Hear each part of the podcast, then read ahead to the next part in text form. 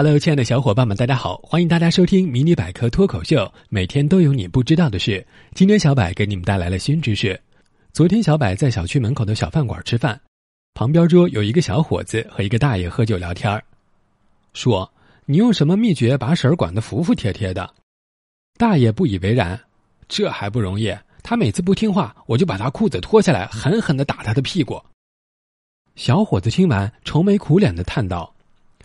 哎，这个办法我也试过，可每次我把他裤子一脱下来，我就不生气了，把小柏笑得米饭都呛到鼻子里去了。那么今天小柏就和大家聊聊关于裤子的那些事。事实上，最早人们是不穿裤子的，他们一般全裸出行。直到五万年前，山顶洞人学会用骨针缀皮，其目的是想将小块兽皮拼成大一点，以便裹住全身。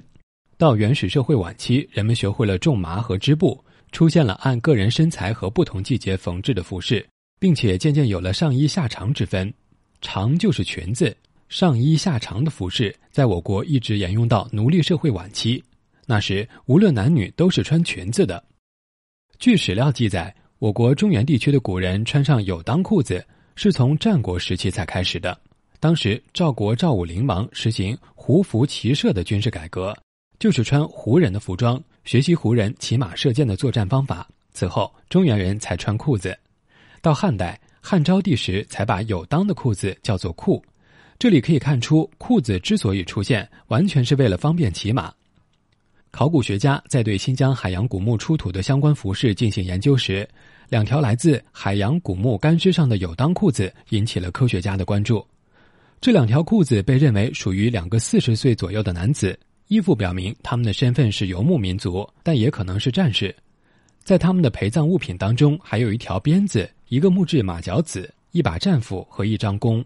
海洋古墓距今三千多年，考古学家借助碳年代测定法，并经过中德考古专家证实，确定裤子的年代为距今三千三百年。考古学家认为，这可能是迄今为止发现的历史最为悠久的裤子。两条裤子每条是由三块布料缝制的。两条腿各占一块，胯部一块，布料上面还附有布纹装饰。尽管在岁月的无情侵袭下已经严重破损，但整体外形基本上完整保留下来。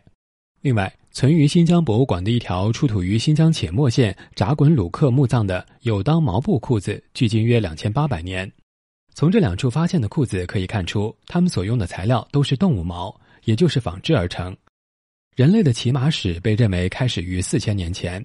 这就表明裤子也可能起源于同一历史时期。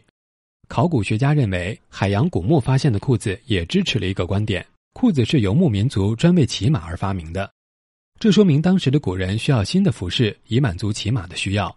长袍和宽外袍等较为传统的服饰不适合骑马，裤子随之兴起。裤子是游牧民族发明的服饰，好处是用布少，在寒冷的地区裹得严，双腿可以岔开骑在马上。从历史看，骑马与裤子之间存在非常强烈的关系。比如，日本的传统服饰是和服，但武士们却穿着宽大蓬松的裤子。再比如，北美洲古老的印第安人一直身着短裙，直到欧洲人带来了马匹。此外，在被汉尼拔率领的穿裤子的骑士们痛打了若干次之后，古罗马士兵也在公元一世纪穿上了裤子。穿裤子在十八世纪的欧洲成为了家常便饭。在罗马帝国崩塌后。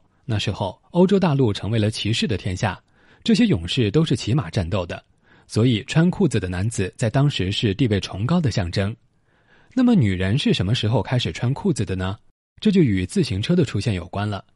大家知道，穿长裙骑车很危险，有裙摆绞进车轮的可能性。那么，女性想要骑自行车，就只有一个选择：穿裤子。所以，后来女性穿裤子也就随着自行车的流行而盛行起来。